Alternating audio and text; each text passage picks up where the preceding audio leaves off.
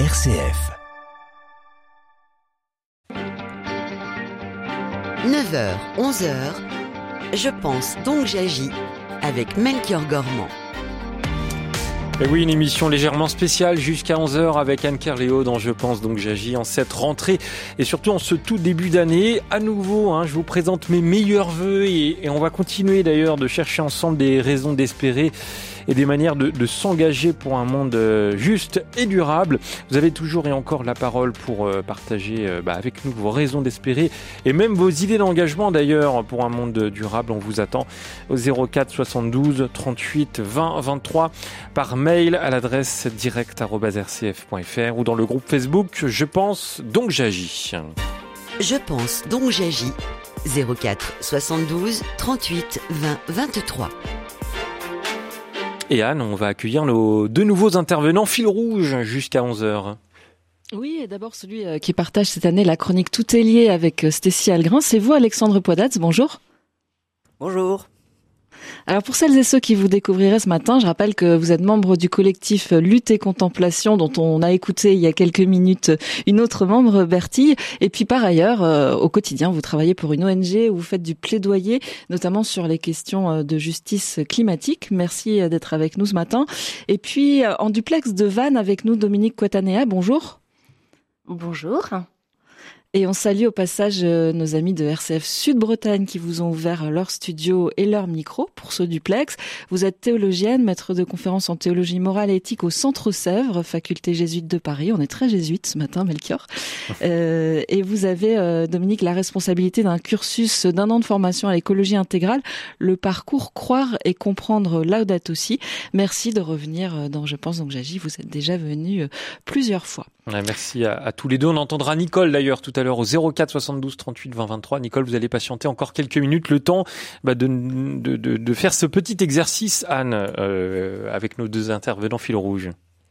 Bah oui, pour donner le, ton euh, aux auditeurs auditrices qui nous rejoindraient en cours de route, pour qu'ils viennent eux aussi euh, nous partager leurs raisons d'espérer, je voudrais, euh, Alexandre et, Dominique, que vous nous donniez chacun, alors soit une raison d'espérer, soit un conseil pour s'engager ou une idée d'engagement, ou les deux. On commence avec vous, Alexandre bah déjà meilleurs vœux à toutes et tous, plein de joie, d'amour, de bonheur pour cette année qui arrive. Alors, euh, bah, étant donné qu'on qu a un peu déjà parlé de lutter contemplation, j'ai peut-être envie de raconter ce qui s'est passé depuis septembre, qui me donne beaucoup de motifs d'espoir. Donc euh, le collectif qui a pour but de mobiliser les chrétiens sur les enjeux écologiques et sociaux, mais aussi de faire des liens entre ces personnes qui sont concernées par euh, ces enjeux, est né en septembre. Et en fait, depuis euh, septembre, c'est vrai que le vent souffle et qu'il s'est passé beaucoup de choses assez belles. Donc aujourd'hui, on a à peu près 1000 personnes qui nous suivent. on a 80 personnes qui sont engagées à plein temps, enfin à plein temps, qui donnent de, quelques heures dans la semaine pour euh, le collectif. Il y a huit groupes locaux qui sont en création dans toute la France. Euh, donc euh, voilà, c'est beaucoup de choses qui euh, me mettent en joie, qui me donnent de l'espoir, qui montrent concrètement que quand on agit collectivement, quand on se met ensemble, en fait, il y a quelque chose qui nous porte, qui est supérieur à l'indifférence qu'on peut ressentir, à l'impuissance qu'on peut ressentir. Et la dernière chose qui m'a donné beaucoup d'espoir, c'était euh, lors de la COP où en fait on a initié avec euh, plein d'autres organisations euh, chrétiennes dans toute la France, par exemple Fondatio, le CCFD, etc., des cercles de silence pendant la COP et en amont de la COP pour voilà c'était juste des personnes qui se retrouvaient pendant une heure. Alors il faut savoir que c'était en novembre et décembre donc il faisait froid donc ils avaient du courage de faire ça. Ils mettaient leur corps vous en avez parlé dans l'émission juste avant dans l'heure juste avant voilà ils mettaient leur corps dans le froid et pour voilà en silence prier ou interpeller ou avoir une action d'interpellation pour les décideurs politiques à la COP Dominique Cotanea, euh, pour vous, quelle serait euh, la raison d'espérer ou l'idée pour s'engager pour cette année qui s'ouvre? Merci, merci Anne de nous inviter tous collectivement et déjà depuis une heure à chercher ces raisons d'espérer. Moi, j'ai envie de le formuler à l'inverse.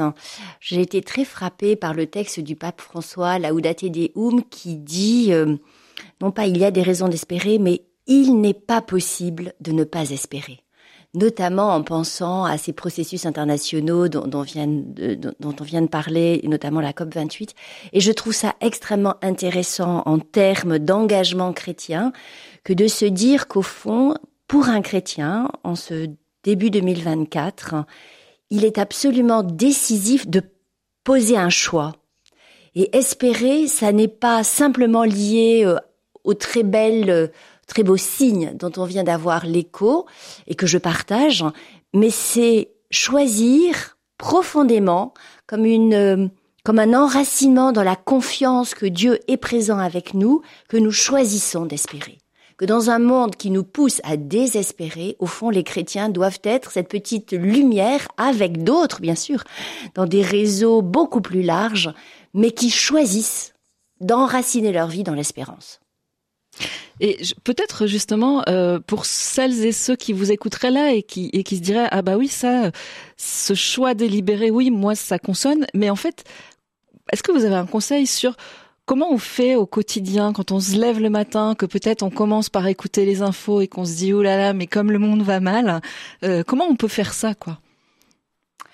Alors une des une des autres, euh, j'aurais prolongé un peu tout à l'heure, mais une des manières pour moi, je suis enseignante dans une faculté de théologie et de philosophie, vous l'avez dit, au Centre Sèvres ce qui me donne chaque jour la joie de travailler comme enseignante sur ces disciplines, les disciplines théologiques, elles sont euh, effectivement euh, un tout petit public. Hein. Nous ne sommes pas de grandes universités. Nous avons évidemment euh, des étudiants qui viennent d'un peu partout, puisque nous sommes dans une université jésuite du monde entier. Mais ce qui me donne des raisons d'espérer, c'est de percevoir, et notamment avec un certain nombre de jeunes de lutte et contemplation qui ont été nos étudiants dans ce parcours, croire et comprendre la Oudette aussi, que nous avions, pour notre part, sur euh, l'enjeu de creuser les racines philosophiques et théologiques de nos engagements sociaux, et notamment au niveau de l'environnement comme fait global social, eh bien, il me semble qu'il y a là matière à se lever le matin et à se dire, au fond, les chrétiens, avec d'autres, lorsqu'ils se réengagent dans l'extraordinaire richesse de leur tradition, lorsqu'ils écoutent chaque matin, notamment avec RCF, la parole biblique qui va être rappelée aujourd'hui pour nourrir notre espérance, pour soutenir notre foi, pour renforcer notre confiance, eh bien, nous avons dans cette tradition de foi, dans la rencontre avec les autres, dans l'ouverture large de nos vies, de nos églises, de nos communautés, eh bien la possibilité de mettre un pas de plus chaque matin et de le faire dans la joie que nous ne sommes pas seuls. Parce qu'au fond, peut-être que c'est ça l'enjeu. Hein. Qu'est-ce qui me fait espérer? C'est que je suis accompagnée sur ce chemin par un Dieu qui s'est fait homme, et nous l'avons fêté pour Noël. Hmm. Et c'est là la source de ce courage de se lever le matin. Dominique Quatanea et Alexandre Poidatz, nos deux fils rouges jusqu'à 11h. Merci de, de, relever le défi. Et avant d'accueillir notre premier intervenant, je vous propose d'accueillir Nicole au 04 72 38 20 23. Bonjour Nicole. bonjour Melchior et bonne année à vous-même et à toute l'équipe RCF. Hein. Voilà, que j'écoute et je suis déjà euh, pas en retard pour euh, me manifester. Mais bon, euh, cette émission m'interpelle quand même beaucoup. Je vais vous dire pourquoi, bien sûr. Merci de prendre mon appel aussi. Hein. Alors, je vais l'aborder, je ne pense pas être hors sujet, mais je vais en parler d'une façon, avec un aspect un peu inattendu. voilà. Moi, je voulais dire que si par rapport au thème de l'émission, écologie, biodiversité, etc., on faisait aussi appel aux artistes, poètes, romantiques, euh, qui finalement rejoignent les spécialistes scientifiques, etc., en louant les beautés de Dame Nature, donc aussi divines pour les croyants. Leur attachement à cette nature est la façon actualisée de la défendre avec leur motivation. Euh, voilà, du vécu pour moi, à 80 ans, ayant donc vécu mon enfance et ma jeunesse euh, dans une campagne euh, magnifique, magnifique environnement, et qui très jeune déjà regrettait les transformations qui la défiguraient, donc euh, déforestation, arrachage des haies, urbanisation. Voilà, donc depuis cette enfance et cette jeunesse, euh, j'ai là une vénération pour la nature et grâce à cette empreinte. Hmm. Voilà. Eh ben écoutez, merci beaucoup Nicole euh, pour ce, message. Voilà, faire aussi euh, appel aux, artistes professionnels hein, qui, pour parler de la, beauté de, la nature, je trouve ça intéressant. Euh, Alexandre Poidatz et puis bien sûr dans, je pense donc j'agis tout au long de l'année, on, aura l'occasion d'en entendre des artistes. Qu'est-ce que vous en pensez, Alexandre? Moi je suis totalement d'accord. D'ailleurs, j'ai quand j'écoutais votre euh, émission, euh, enfin dans l'heure précédente, vous demandiez qu'est-ce que, qu'est-ce que- quel type d'information pour avoir euh, pour euh, être sensible sur ces enjeux-là ou pour s'informer. Et en fait, j'ai quand même remarqué l'année dernière euh, et les années précédentes qu'il y a de plus en plus d'artistes, de chanteurs notamment, qui s'emparent de cet euh, enjeu sur l'écologie. Et euh, donc moi, je recommande particulièrement, par exemple, 2084 de Grand Corps Malade, où en fait c'est euh, son euh, alors, je sais plus si c'est son fils ou son petit-fils qui lui écrit de l'année 2084 pour lui dire comment ça se passe. Euh, je trouve que c'est un, voilà, il joue avec l'imaginaire et la sensation de se dire qu'est-ce qui va se passer si on est dans une situation d'inaction aujourd'hui. Pareil, euh, il y a Le Pays d'à côté de Francis Cabrel que j'aime beaucoup, euh, ou euh, Les larmes du monde de Team Dup DUP. Mhm. Voilà, donc euh, je conseille tout ça et je trouve que c'est effectivement tout, toutes ces, tous ces artistes ont un pouvoir de transformation de l'imaginaire qui est très important euh, pour pouvoir déplacer. Et en fait, qu'on ait des messagers différents. Euh, il y a cet enjeu collectif en fait de faire collectif, de tisser des liens ensemble, mais aussi qu'il y ait des messagers. Donc, on, on a eu des scientifiques qui sont beaucoup mobilisés, il y a des économistes, des experts, mais aussi que des personnes qui touchent plus au cœur, à la sensation euh, et euh, voilà nos émotions euh, sont aussi évidemment les, les bienvenus pour euh, euh, nous euh, nous faire prendre conscience de l'enjeu euh, de la crise écologique. Euh, Dominique Quatanea, quand on est enseignante comme vous, bah, on imagine qu'on est plutôt sur des savoirs. Il y a aussi place pour les émotions, l'émerveillement, l'art? Alors, à la rentrée prochaine, nous allons proposer avec le département d'esthétique du Centre Sèvres un- parcours de formation cinéma, éthique et cinéma autour des enjeux environnementaux. Donc, au fond, comment le septième art s'empare de ces questions-là et en quoi le, les artistes, à la fois les acteurs mais les metteurs en scène, nous embarquent à travers une narration dans un renouvellement de nos imaginaires. Et moi, je crois beaucoup à la narration cinématographique. Je crois qu'il y a là un art populaire tout à fait euh, décisif. Les salles obscures sont aussi des lieux de régénérescence, de ce qui nous permet de nous mettre en relation les uns avec les autres et de nous prendre une conscience plus vive des possibilités que nous avons lorsque nous créons des collectifs. Voilà, je crois que ce moment de recul qui est, euh, mais qui peut être euh, visiter une exposition, se, se promener, écouter, lire un poème, aller au théâtre, etc. L'ensemble des modalités artistiques, et je reprendrai volontiers ce que soulignait Bruno Latour. Bruno Latour avait euh, le souci de la performance artistique, d'une grande exposition à Karlsruhe euh, qu'il avait mise en scène, pour penser la transformation du monde. Lorsque le monde, nous n'en sommes plus dans une représentation, on pourrait dire, circulaire, dans lequel, comme des petits comme des petits personnages, nous marchons dans un environnement, mais lorsque nous retournons la vision et que nous prenons conscience que nous sommes partie prenante, donc inclus dans cette terre, et au fond, les artistes plasticiens permettent ce retournement du regard et nous donnent à voir à quel point nous sommes profondément intriqués avec les éléments de la nature. Et le vivre, non pas simplement intellectuellement, mais le percevoir de manière sensible à travers des œuvres d'art, nous aide à questionner et du coup à entrer dans un autre type de responsabilité. Et il est temps de euh, laisser la, la place et d'accueillir Xavier de Bénazé, notre premier intervenant de, de cette euh, partie. Euh, vous êtes euh, Xavier, bonjour déjà. Bonjour. Vous êtes jésuite, tout comme Alexandre Masson, hein, qui est avec nous en première partie d'émission, et vous êtes aussi responsable de l'équipe de l'éco-centre spirituel du Châtelard, également délégué Laudato aussi, euh, écologie intégrale pour la province jésuite d'Europe occidentale francophone. Euh, vous êtes un, un habitué de, de, je pense, donc j'agis. Vos auditeurs, nos auditeurs connaissent euh, votre voix. Quelles sont vos raisons d'espérer euh, pour 2024, ou peut-être votre raison tout simplement?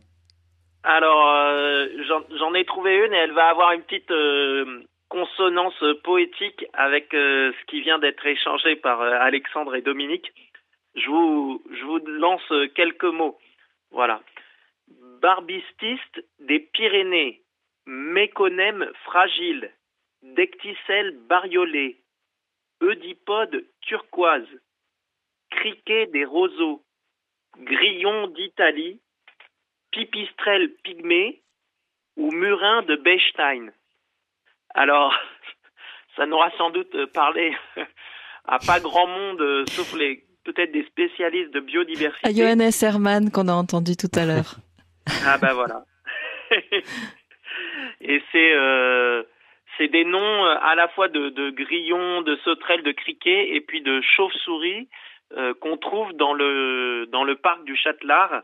Dans ce parc de l'éco-centre spirituel où on œuvre avec Alexandre Masson là, qui était avec vous tout à l'heure. Et en fait, euh, les spécialistes de la Ligue de protection des oiseaux ont fait euh, des observations pendant l'été et l'automne euh, pour nous établir un rapport voilà, autour de ces deux familles des orthoptères, les sauterelles, et des chiroptères, les chauves-souris. Et j'ai reçu ce rapport il y a un mois. Et je dois dire que j'étais dans le train et j'ai été très touché, je dirais spirituellement très consolé de m'apercevoir de euh, l'extrême richesse euh, qu'il y avait autour de moi. J'habite au Châtelard, euh, que je peux ignorer puisque je ne les vois pas forcément. C'est dur de voir une chauve-souris, en tout cas de savoir si c'est un murin de Bechstein ou une pipistrelle pygmée.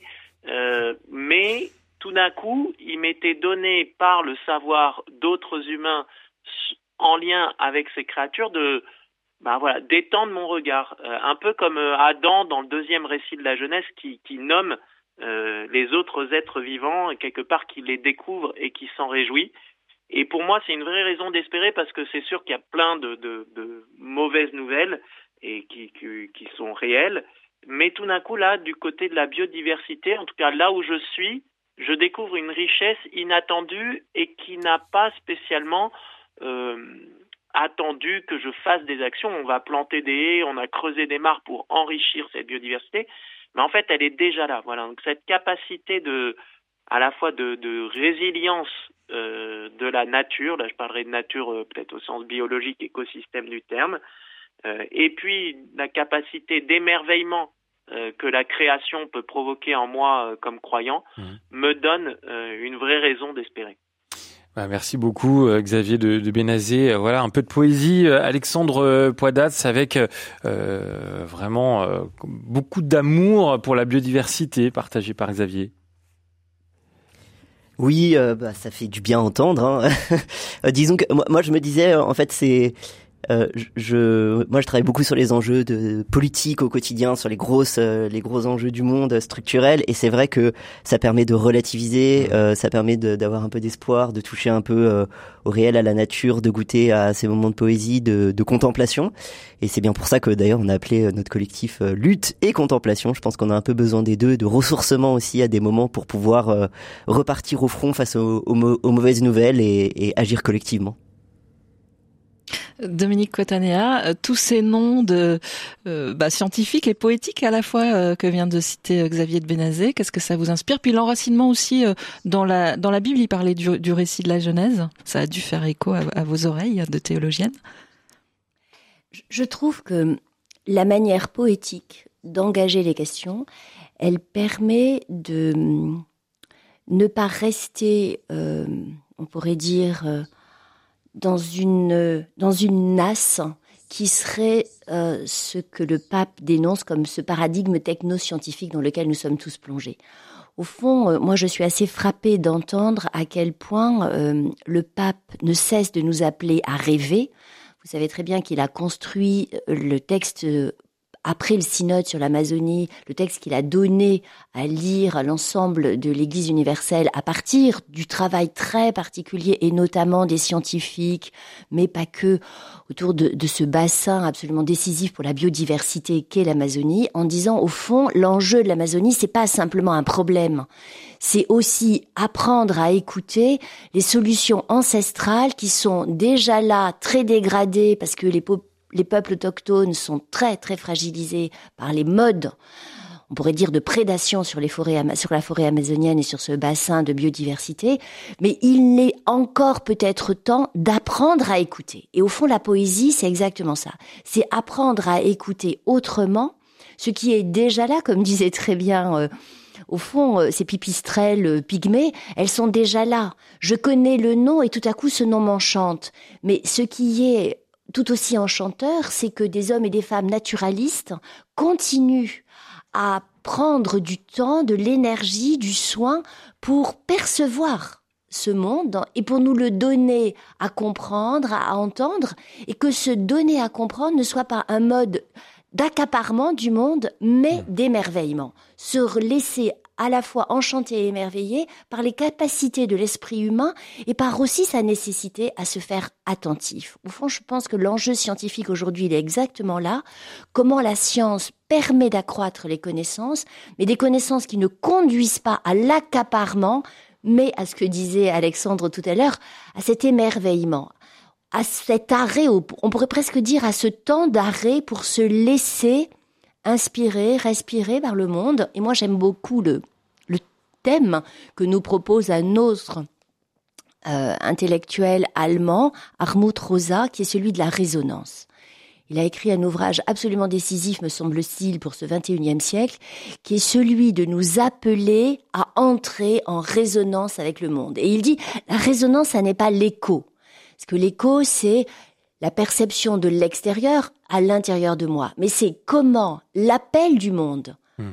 à cette admiration, à cet émerveillement, on pourrait dire à ce temps d'arrêt, nous conduit à nous laisser toucher, affecter. Ça, c'est le deuxième temps de la résonance, se laisser affecter pour une transformation. Et si je transforme ma capacité d'écoute, si je transforme ma capacité de voir, d'entendre, peut-être qu'avec d'autres, je vais aussi transformer ce que disait Alexandre, c'est-à-dire l'engagement politique, social et économique, pour que ce paradigme technoscientifique qui nous enferme soit l'occasion, au contraire, de nous lier, de nous relier et de percevoir cette composition, ce tissage du monde qui est indisponible. Et c'est ça la, grande thématique d'Armand Rosa. Le monde est indisponible. Or, le paradigme scientifique nous fait croire qu'il est à notre disposition pour que nous en usions selon notre bon vouloir.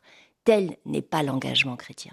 Voilà, contempler, s'émerveiller et espérer, tout est lié. Ça rejoint totalement aussi euh, ce que va nous dire notre euh, intervenante, notre nouvelle intervenante, euh, quelqu'un qui était venu dans, je pense donc j'agis il y a quelques mois pour nous parler des insectes.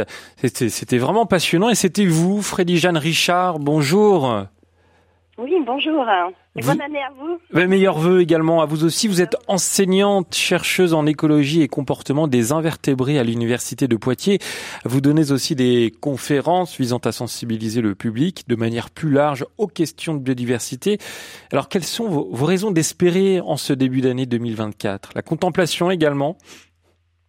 Alors il y a la contemplation, mais pas que. C'est déjà les progrès de l'activité euh, scientifique hein, autour de différents sujets liés au développement, des solutions, des nouvelles pistes.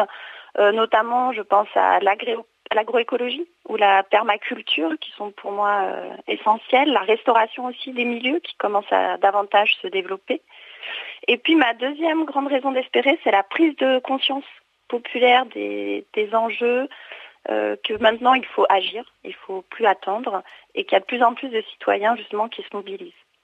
Et je voudrais aussi rebondir sur euh, ce qu'a dit l'intervenante précédente, c'est que je pense aussi que c'est illusoire d'attendre euh, l'innovation technologique. C'est pas ça qui va résoudre tout. Ça va pas être une solution miracle. Et que la technologie, pour moi, peut nous aider à garder du confort, à améliorer nos actions, c'est vrai. Mais il faut surtout modifier nos pratiques et nos comportements. Pour moi, c'est essentiel. Et ce sera d'autant plus efficace, en fait, que ça s'accompagne de volonté politique. Je vais vous donner un exemple plus concret. Oui. Euh, moi, je travaille dans le cadre de mes recherches sur les pesticides. Et dans mes recherches, eh ben, j'observe que des doses soi-disant euh, faibles ou inoffensives pour les pollinisateurs, donc les abeilles par exemple qui butinent, eh ben, vont quand même modifier leur comportement ou leur physiologie. Et ça va les rendre bah, beaucoup moins euh, performantes dans cette pollinisation et ça va même diminuer leur espérance de vie. Donc pour moi, un des enjeux essentiels, c'est cette sortie des pesticides qui va être euh, indispensable pour la préservation du monde de demain. Hmm. Si on veut continuer à entendre les oiseaux qui chantent, les petits papillons voler, à frissonner devant une petite araignée euh, toute velue ou encore à écouter les grenouilles, on doit arrêter, pour moi, euh, d'empoisonner l'environnement. Hmm. Ça, fait partie de vos engagements, Freddy Jeanne Richard? Ça fait effectivement partie de, mon engagement. Hein. Pour moi, il n'y a pas de frontières biologiques en plus. Donc si euh, les abeilles sont exposées, bah, nous aussi, hein, dans l'eau qu'on boit, dans l'air qu'on respire, hein, euh, les pesticides sont transportés par le vent, dans ce qu'on mange. Et pour moi, comme les abeilles, en fait, les pesticides ne nous tuent pas forcément, mais vont affaiblir notre organisme. Et ça peut même avoir des fois, quand les femmes sont enceintes, bah, des impacts après sur les enfants. Et moi, mes engagements pour 2024, ce serait de continuer à m'impliquer dans des actions hein, de, quotidien, des associations, euh, et puis de diminuer mon impact, on va dire, négatif sur l'environnement et surtout d'augmenter le positif. Et en tant que chercheuse, vraiment, l'intervenante précédente, j'ai trouvé ça passionnant ce qu'elle a dit. Et je vais continuer aussi à explorer le monde magique des insectes sociaux et leur mode de communication, ce qui est mon thème de, recherche. Hein et ils vivent dans des sociétés complexes où le partage, l'entraide et l'altruisme sont très bien développés. Donc pour moi, c'est vraiment des sociétés inspirantes et durables. Hmm. Et la prochaine fois, si vous voulez, je pourrais vous raconter euh, leurs secrets. ah bah avec plaisir.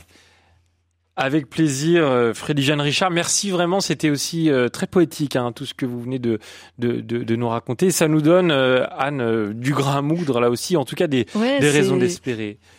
C'est poétique, vous le disiez, c'est scientifique et c'est politique. Alexandre Poidatz, vous qui travaillez euh, sur du plaidoyer, alors pas sur les questions euh, directement qu'a évoqué euh, Frédéric Jeanne Richard, mais pour vous, dans ce qu'elle dit, comment ça s'articule en fait? Elle, Frédéric Jeanne Richard, elle a, elle travaille sur des choses, elle a des certitudes liées à son travail. Ce sont des choses que la science produise. Comment, à partir de là, on peut transformer l'essai et transformer ça en politique publique? Parce que c'est ça qu'elle a dit en fait concernant les pesticides.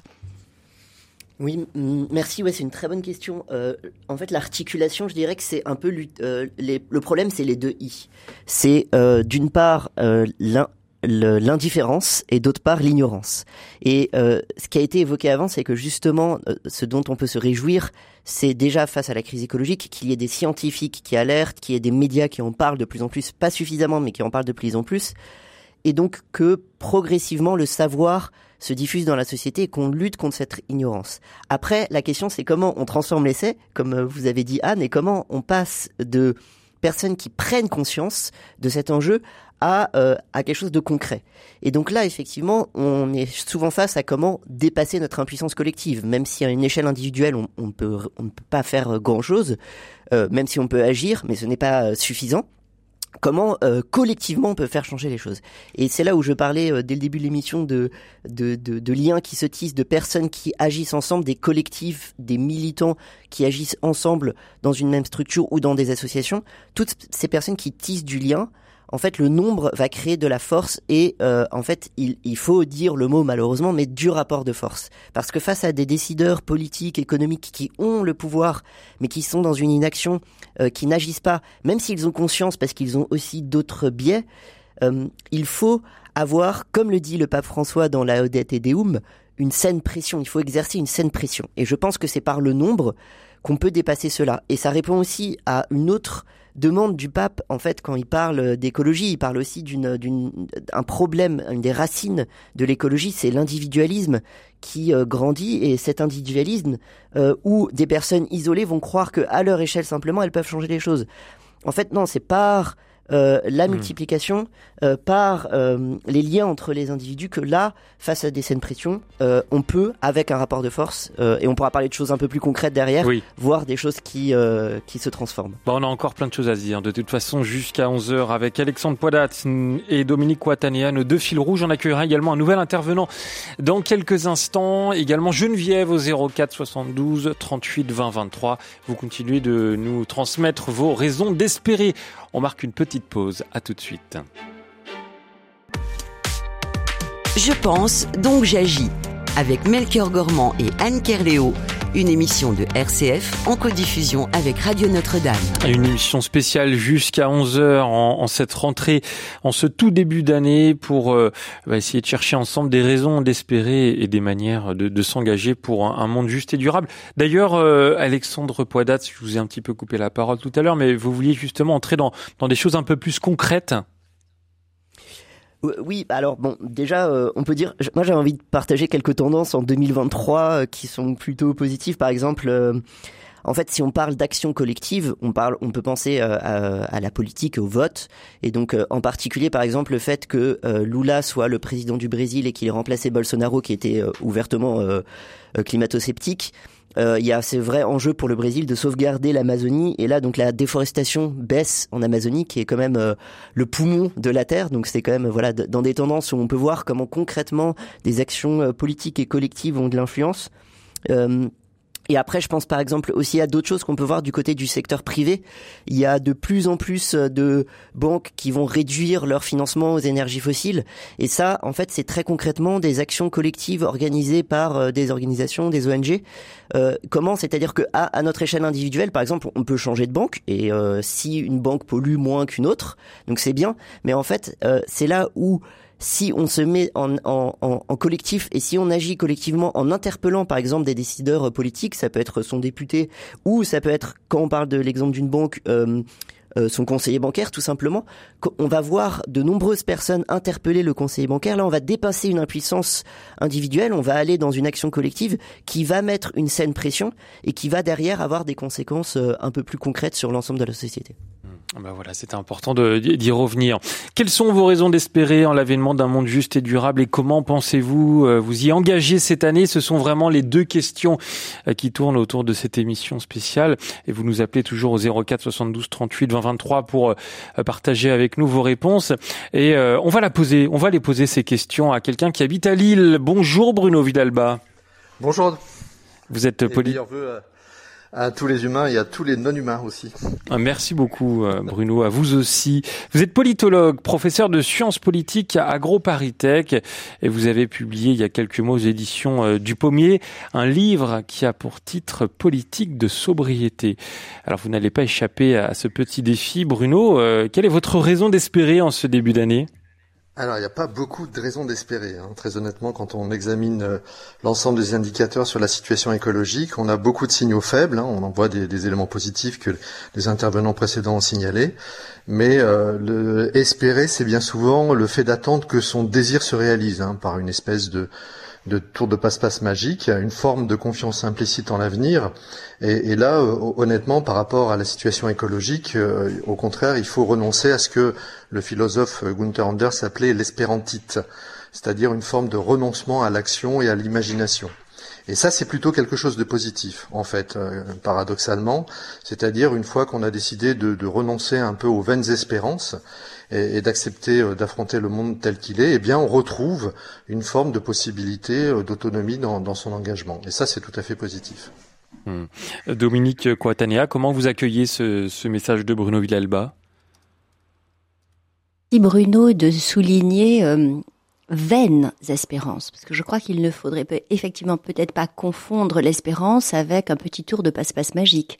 C'est pas du tout le fondement de l'espérance chrétienne. L'espérance chrétienne, elle repose sur un Dieu qui s'est incarné et qui est mort pour ne serait-ce que engager sa vie dans cette écoute précieuse, continue, de ce qui est la vitalité du vivant unifié, c'est-à-dire pas simplement des hommes et des femmes capables de prédation, mais des hommes et des femmes embarqué avec des éléments de la nature. Et je trouve que dans la Laudate Deum, qui est un texte, à mon avis, un texte à la fois d'une extrême actualité et d'une extrême lucidité, le pape souligne que pour l'espérance chrétienne, il s'agit d'affirmer au fond un pro, un contre-projet culturel, au sens de il n'est pas vrai que l'illusion du paradigme technoscientifique nous permettra de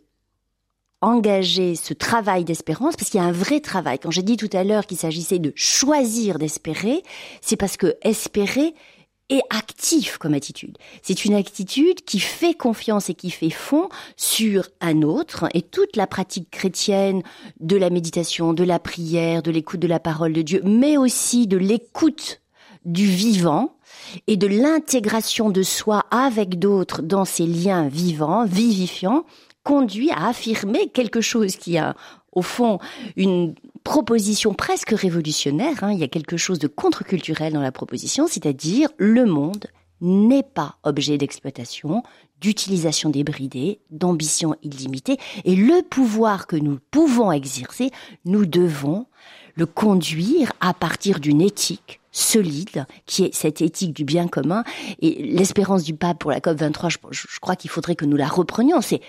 Puissent se lever des hommes et des femmes, et notamment des hommes politiques, conscients que la quête d'un bien, c'est-à-dire d'une capacité de vivre liés les uns aux autres dans cette prise de conscience d'une interdépendance, dans ce travail de la résonance dont parle Hartmut Rosa, que Hartmut Rosa invite l'ensemble des démocraties à réentendre comme une alliance entre, au fond, les enjeux religieux et les enjeux politiques, en disant, au fond, les démocraties ont besoin des religions. Pourquoi?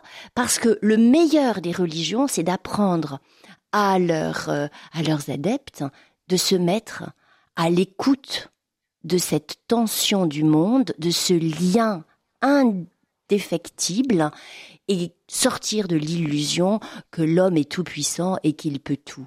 Reprendre pied dans cette réalité, dans ce réalisme d'une écoute patiente, lucide et courageuse. Alors, ce qui est intéressant, c'est de vous entendre avec des points de vue différents, parce que des positionnements euh, différents. Bruno Villalba, je ne sais pas si on se lance dans un débat sur l'espérance, mais vous, clairement, vous ne vous situez pas du, point de vue chrétien. Comment vous recevez ce que Dominique vient de dire? Alors je, retiens. Alors je suis pas effectivement du tout euh, euh, croyant, hein, donc j'ai pas le l'aide de, la spiritualité. Malheureusement, je, pense que ça doit être extrêmement agréable d'avoir cette forme d'espérance. Euh, moi, je me situe plutôt sur un point de vue de désespérance, c'est-à-dire de euh, de prendre en compte euh, le monde tel qu'il se construit aujourd'hui, de voir nos marges de manœuvre et pas simplement d'anticiper sur ce qui pourrait être encore réalisable, mais au contraire de construire une action, un engagement dans les limites qui nous sont imposées par les contraintes écologiques. Alors on peut être effectivement imaginatif dans la, négociation, la, médiation, la résonance, tout ça, je, suis tout à fait d'accord euh, avec ces, points de vue-là, mais encore une fois, dans une certaine marge de manœuvre qui nous est donnée par la dégradation de, la situation écologique. Et ça, moi, ça me paraît un, facteur d'espérance matérialiste ou, ou inscrit dans, notre réel et notre quotidien. Et puis surtout, c'est un engagement immédiat. C'est-à-dire, vous voyez, euh, c'est pas un engagement que l'on remettrait à demain pour, euh, en attendant de créer des conditions euh, euh, d'une sorte de résilience commune. Non, non, c'est un engagement qu'on peut construire dès, dès aujourd'hui. Euh, Alexandre Poilatz, vous écoutez attentivement les, deux, Dominique Cotanea, Bruno Villalba. Euh, sur le terrain des, luttes, en fait, où euh, lutte et contemplation s'engagent, vous êtes aux côtés d'autres qui ne sont pas chrétiens. justement, bah, comment, à la lumière de peut-être les deux paroles qui viennent d'être dites, s'articulent ces engagements-là avec des fondements différents? Oui, pour moi, en fait, c'est la différence entre espérance et espoir. Et je pense que c'est important qu'on définisse les deux. C'est que d'un côté, il y a l'espérance effectivement chrétienne qui est de, qui est irrationnelle. Et donc, par exemple, dans, avec lutte et contemplation, lorsqu'on fait des cercles de silence où des personnes se mettent sur la voie publique et prient en silence ou pensent en silence que les décideurs politiques peuvent agir, il faut le dire pour quelqu'un de rationnel, c'est il faut être fou pour faire ça. Hein. Enfin voilà, on va être honnête. Euh, mais de l'autre côté, donc ça c'est un peu l'espérance. Mais euh, c'est-à-dire que ça, on a de la chance de l'avoir en tant que chrétien, dans le sens où ça nous permet de nous lever tous les matins, même si le monde ne va pas bien, et, euh, et de croire que quelque chose peut advenir à tout moment. C'est un peu comme euh, la chute du mur de Berlin euh, où à l'époque les, historiens disaient oh, c'est impossible que ça tombe et pouf il y a quelque chose qui s'est passé. Donc l'espérance ne peut jamais nous, nous quitter. Après il y a la question effectivement qui est posée de l'espoir et donc dans quelle limite l'espoir qui est elle plus rationnelle euh, peut advenir? Et donc c'est là où j'aime bien effectivement euh, euh ce que vous ce que vous dites euh, monsieur c'est l'idée que il faut avoir un espoir qui, qui est qu'on puisse saisir en fait, euh, qui, qui, qui, est possible. Et donc là-dessus, c'est là où nous, on va en fait euh, faire avec lutte contre contemplation des ponts avec d'autres personnes de la société civile qui eux ont des boucliers qui se lèvent, des boucliers qui se lèvent face à des situations d'injustice dans le monde. Et là-dessus, c'est vraiment des raisons d'espoir euh, concret qu'on a, en tout cas des armes que nous avons en main. Toutes ces personnes, toutes ces associations, toute la société civile qui, lorsqu'il y a des situations d'injustice, on peut penser à, la loi immigration, mais aussi euh, à la crise écologique, qui là vont euh, lever le bouclier et qui vont porter la parole haut et vont avoir des actions très concrètes, vont interpeller les décideurs politiques, vont proposer des solutions. Et là, on peut penser à tous les messagers qui se diffusent en ce moment, par exemple, enfin en tout cas sur la crise écologique, les scientifiques qui vont avoir une autorité scientifique, rationnelle, les étudiants par exemple qui vont dire on ne veut pas travailler pour des grandes entreprises tant qu'elles ne sont pas alignées avec l'accord de Paris. C'est un peu dire bah nous notre future euh, autorité étudiante, notre futur de cette génération, euh, vous êtes en train de la détruire ou je pense aussi à la COP ou même à la conférence des représentants des cultes, donc qui représentent tous les cultes en France, qui ont écrit une lettre publique, euh, dont euh, par exemple le représentant de la conférence des évêques de France à Emmanuel Macron en amont, de la, COP, avec des solutions très radicales et des constats très radicaux sur la crise écologique. Donc voilà, tout ça, c'est des espérances rationnelles pour moi, euh, des espoirs, pardon, rationnels pour moi, qui feront peut-être advenir l'espérance plus tard. On verra bien. Dominique Quatanea, une réaction oui, alors je pense qu'il faut se garder d'un clivage trop euh, trop systématique entre espoir et espérance. Et notamment à travers l'idée qu'il y aurait d'un côté de la raison et de l'autre de la folie. Euh, c'est euh, Saint Paul hein, qui n'a cessé de dire qu'au fond la folie de Dieu est tellement plus raisonnable hein, que la raison des hommes. Donc je crois qu'il y a à tenir comme le pape Jean-Paul II le soulignait dans un magnifique texte que je vous invite à relire, Alexandre, qui s'appelle Fides et Ratio, la foi et la raison, et il donnait cette image très belle, la foi et la raison sont comme les deux ailes qui permettent à l'esprit humain de s'élever. Et donc je ne crois absolument pas que l'espérance est irrationnelle, ça je, je crois que c'est une erreur de penser comme ça. L'espérance, elle est fondée sur l'expérience parfaitement concrète, parfaitement réaliste que certains peuvent vivre à la suite du Christ, que d'autres peuvent vivre à travers l'engagement dans euh, une dynamique, on pourrait dire, de contemplation du monde. Je vous invite à lire Corinne Pelluchon, qui est une philosophe absolument magnifique sur la question de l'espérance, qui vient d'écrire un, ouvrage que je vous conseille à tous. Et elle travaille notamment à partir de Bernard de Clairvaux. Et au fond, elle s'approprie cet héritage chrétien sans participer de la même foi chrétienne, mais en disant, au fond, il y a chez Bernard de Clairvaux l'enracinement dans une expérience du monde qui permet de croire avec à la fois cette dynamique d'une foi qui est une confiance, et d'une confiance raisonnable, c'est-à-dire qu'il nous est possible en raison de considérer que faire confiance est la chose la plus raisonnable au monde. Faire confiance que ce cosmos dans lequel nous sommes engagés n'est pas simplement un cosmos totalement euh, voué à une espèce de prédation dont nous non le fondement du monde les fondements du monde auxquels je ne peux pas accéder amène à cette question absolument abyssale et Dieu n'est peut-être une manière, non pas de répondre à cette question abyssale, mm. mais de percevoir avec une acuité toujours plus forte cet abîme, cet excès. Moi, j'aime beaucoup définir Dieu comme excès.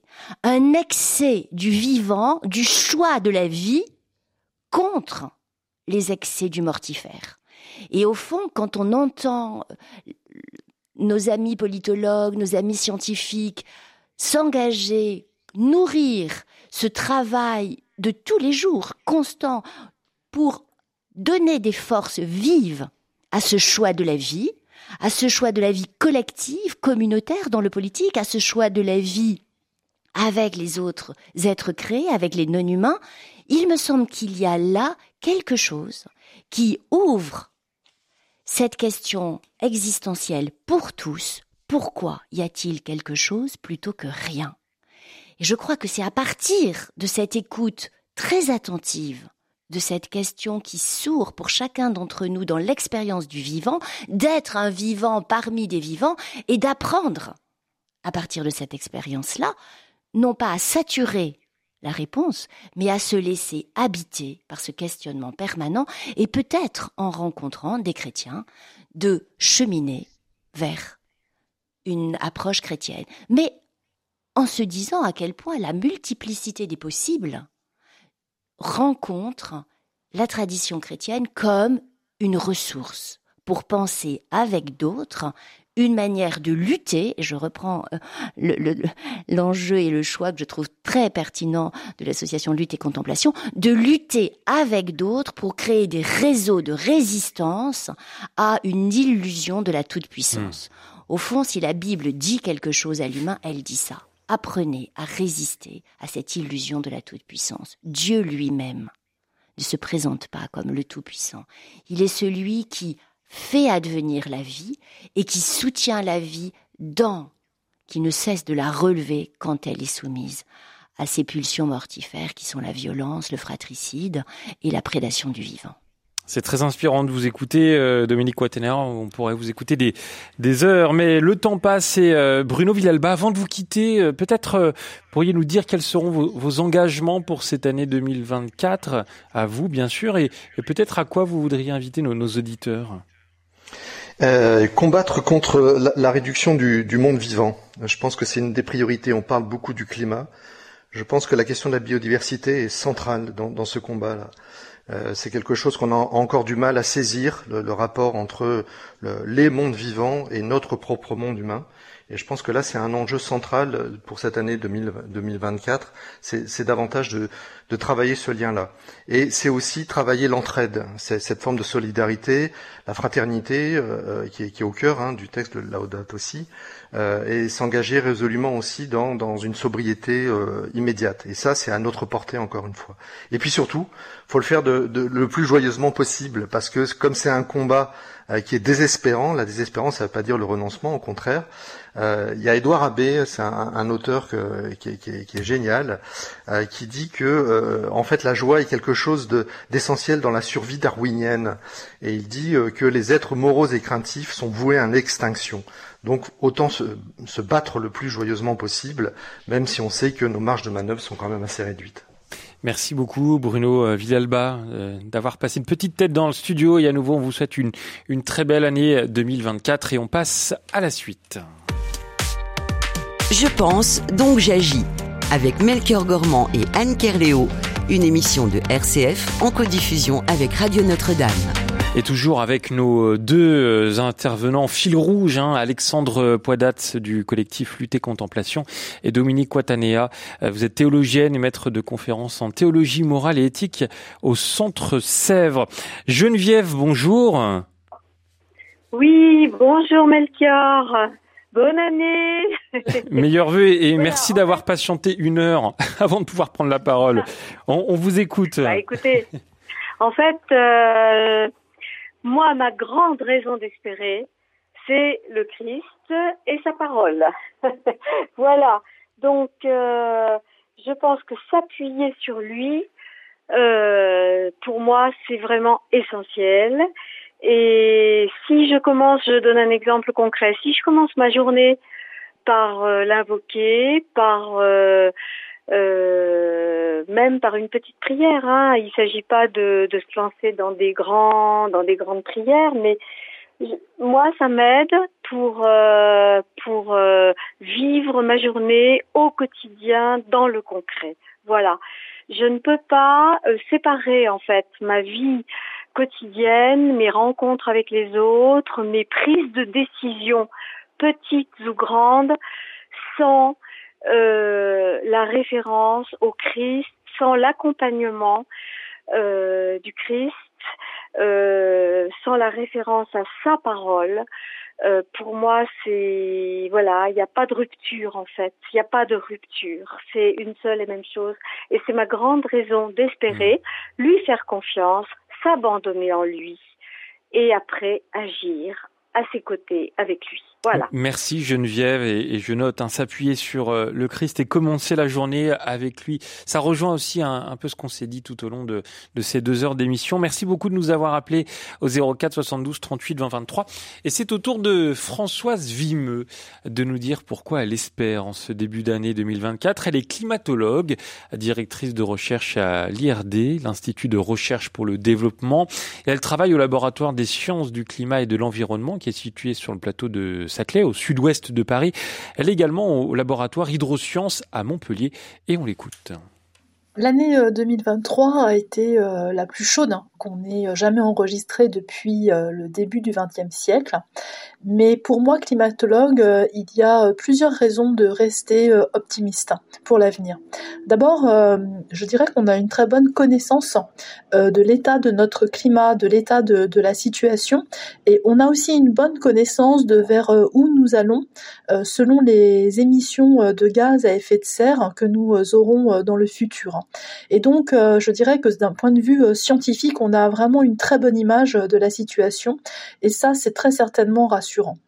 Ensuite, euh, je crois que la, bonne nouvelle, c'est que nous avons des solutions euh, à la fois pour nous adapter et pour euh, limiter nos émissions de gaz à effet de serre et donc limiter le réchauffement. Aujourd'hui, d'ailleurs, il y a une vingtaine de pays hein, qui réduisent déjà leurs émissions de gaz à effet de serre et la concentration des gaz à effet de serre dans l'atmosphère augmente moins vite qu'il y a encore quelques années. Et hum, la, deuxième raison pour moi de, rester optimiste, c'est que avec le, système des conférences des partis, les engagements des différents pays, les politiques environnementales, finalement les scénarios euh, de fortes émissions de gaz à effet de serre qui nous conduisaient vers des réchauffements de 4 à 6 degrés à la fin du siècle euh, deviennent de moins en moins euh, probables et nous sommes sur des trajectoires qui nous emmènent vers un réchauffement moindre de l'ordre de 3 degrés à la fin du siècle. Et c'est important de savoir qu'on peut encore euh, stabiliser la température en dessous de, ces 3 degrés. On sait comment faire, on a euh, les solutions. Par exemple, si on veut rester sous la barre des 2 degrés, eh bien on doit diminuer nos émissions de 27% d'ici à 2030 par rapport à leur niveau de 2019. Encore une raison euh, pour moi de rester optimiste, euh, eh bien, c'est que je, vois qu'il y a des efforts de plus en plus importants hein, pour sortir euh, des énergies euh, fossiles et pour aller vers les énergies renouvelables hein, comme énergie alternative. Et la bonne nouvelle, c'est que le coût en fait de ces énergies renouvelables, eh bien, il ne fait que baisser. Et puis, je terminerai certainement en disant que pour moi, peut-être la, vraie raison d'espérer, c'est la prise de conscience de la situation euh, qui n'a fait euh, qu'augmenter euh, ces dernières années et qui me semble aujourd'hui vraiment importante, à la fois chez les jeunes qui ont envie de, sauver le monde, mais aussi chez certains dirigeants d'entreprise, dirigeants politiques ou dirigeants de collectivités départementales, régionales et nationales. Voilà le message de la climatologue Françoise Vimeux en ce début d'année 2024. Comment vous réagissez à cela, Alexandre Poidat? Je suis totalement d'accord. Euh, en fait, c'est assez intéressant, notamment ce qui a été dit sur la conférence des partis ou des choses comme ça, les, engagements qui sont pris au niveau politique euh, ou euh, économique. Il y a beaucoup de, en fait, il y a beaucoup de paroles. il y a beaucoup de choses qui sont dites. On a l'impression que quand on entend les décideurs politiques ou économiques, ils vont, ils sont d'accord sur la crise écologique, sur la neutralité carbone, qui sont alignés sur l'accord de Paris, qui vont s'aligner, qui vont faire plein d'efforts. Après, dans les faits, effectivement, ça ne bouge pas tant que ça. Euh, donc c'est une forme de cynisme, il faut, il faut dire le mot. Mais en fait, face à ça, il y a quelque chose dans la parole qui va se transformer déjà, euh, premièrement, et il y a autre chose, c'est que en fait, ça va les rendre redevables. Ça va les rendre redevables face aux citoyens, face à la population, et ça va les obliger à certains moments de devoir agir. Euh, et ça va aussi les, les obliger face à la justice. On peut voir, par exemple, dans des raisons d'espérer, de plus en plus de recours en justice contre des États ou contre des multinationales sur la base de droits que les États euh, ont eux-mêmes signés pour faire advenir cette justice. Euh, et je crois en fait, et moi j'y crois profondément, que en fait, puisque les décideurs politiques euh, économiques, face à la prise de conscience généralisée de la population, n'osent plus parler de climato-scepticisme et sont plutôt dans un discours de transition écologique, qui vont être obligés de le faire euh, d'une façon ou d'une autre. Euh, moi, je pense juste qu'il faut être attentif au fait qu'ils ne font pas subir cela à la population, mais qu'ils l'anticipent, qu'ils fassent de la planification pour pas que, notamment les plus vulnérables, subissent une transition écologique. Bon, tout ça va beaucoup trop vite. L'émission est, mmh. presque déjà terminée, Melchior. Alors que on dit qu'il faut laisser la place à l'émerveillement, à l'art. On n'a même pas eu le temps d'écouter de musique dans cette émission et on aimerait bien le faire euh, pour la terminer. Alors, du coup, on va essayer de finir euh, encore en, deux minutes en vous demandant euh, chacun, Dominique Cotanéa, Alexandre Poilat, vraiment en une minute chacun, pas plus, de nous dire peut-être bah, une chose que vous n'avez pas encore eu l'occasion de dire dans, dans, cette émission ou une invitation que vous voudriez faire, vous voudriez faire pour cette année à nos auditeurs et nos, nos auditeurs Dominique Cotanea Peut-être euh, insister sur l'articulation euh, dont on vient de parler entre euh, transition écologique et justice sociale.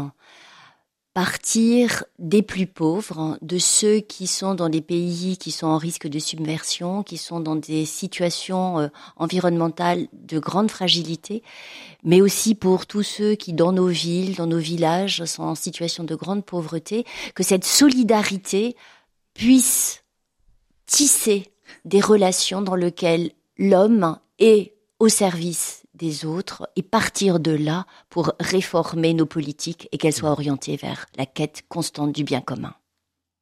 Alexandre Poidat, en moins d'une minute j'ai envie de dire, on a besoin de contemplation. On a beaucoup parlé d'émerveillement et en fait, euh, quand on parle euh, de, la nature, des insectes, des choses les plus petites, je pense aux marginalisés aussi, au parallèle dont on, dont parle par François, au très bas, euh, le livre de Christian Bobin, et en parallèle le très haut et les décideurs politiques. Et là-dessus, en fait, moi j'ai vraiment l'espoir de me dire, on peut avoir espoir parce que les solutions existent, mais elles n'ont pas encore été mises en place. Imaginez qu'on avait mis les solutions en place, mais que rien ne changeait. Là, en fait, c'est juste qu'on n'a pas mis les solutions en place. Et donc, j'ai beaucoup d'espoir.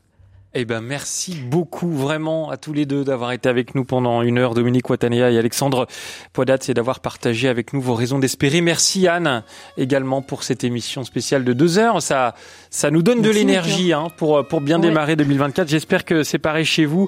Merci à Pascal, Grégoire, Pierre-Henri et Anthony qui ont permis la réalisation. Et donc on termine en musique avec une chanson fraternelle, HK. Oh, mais dis-leur que l'on s'aime Dis-leur que ça nous fait du bien. En quoi cela serait-il un problème? Nous nous tenons par la main. Oh, mais dis-leur que l'on s'aime. Dis-leur que ça nous fait du bien. Non, nous ne sommes pas un problème. Nous sommes le monde de demain. Dis-leur que c'est ainsi que naissent les colombes. Dis-leur que c'est ici que commence le nouveau monde. Dis-leur nos cœurs qui s'ouvrent quand le monde s'isole. Dis-leur qu'on se retrouve émancipés des camisoles. Dis-leur nos corps qui vibrent, nos notes de musique. Dis-leur que nous sommes libres à chaque pas de danse sur la place publique. Oh, mais dis-leur que l'on s'aime, dis-leur que ça nous fait du bien. En quoi cela serait-il un problème? Nous nous tenons par la main. Oh, mais dis-leur que l'on s'aime, dis-leur que ça nous fait du bien. Non, nous ne sommes pas un problème. Dis-leur que l'on s'aime euh, de l'artiste HK sur RCF. On va se retrouver demain, 9h-11h avec Madeleine Vatel. Prendre de bonnes résolutions, est-ce que c'est une bonne idée? Ah, C'est une bonne question. Vous aurez la parole bien sûr pour en parler. Et puis on verra aussi comment s'engager de manière bénévole pour bien démarrer 2024. Voilà pour le programme. À nouveau, je vous souhaite une bonne année et on se quitte en musique un autre champ des possibles, comme ces oiseaux qui chantent.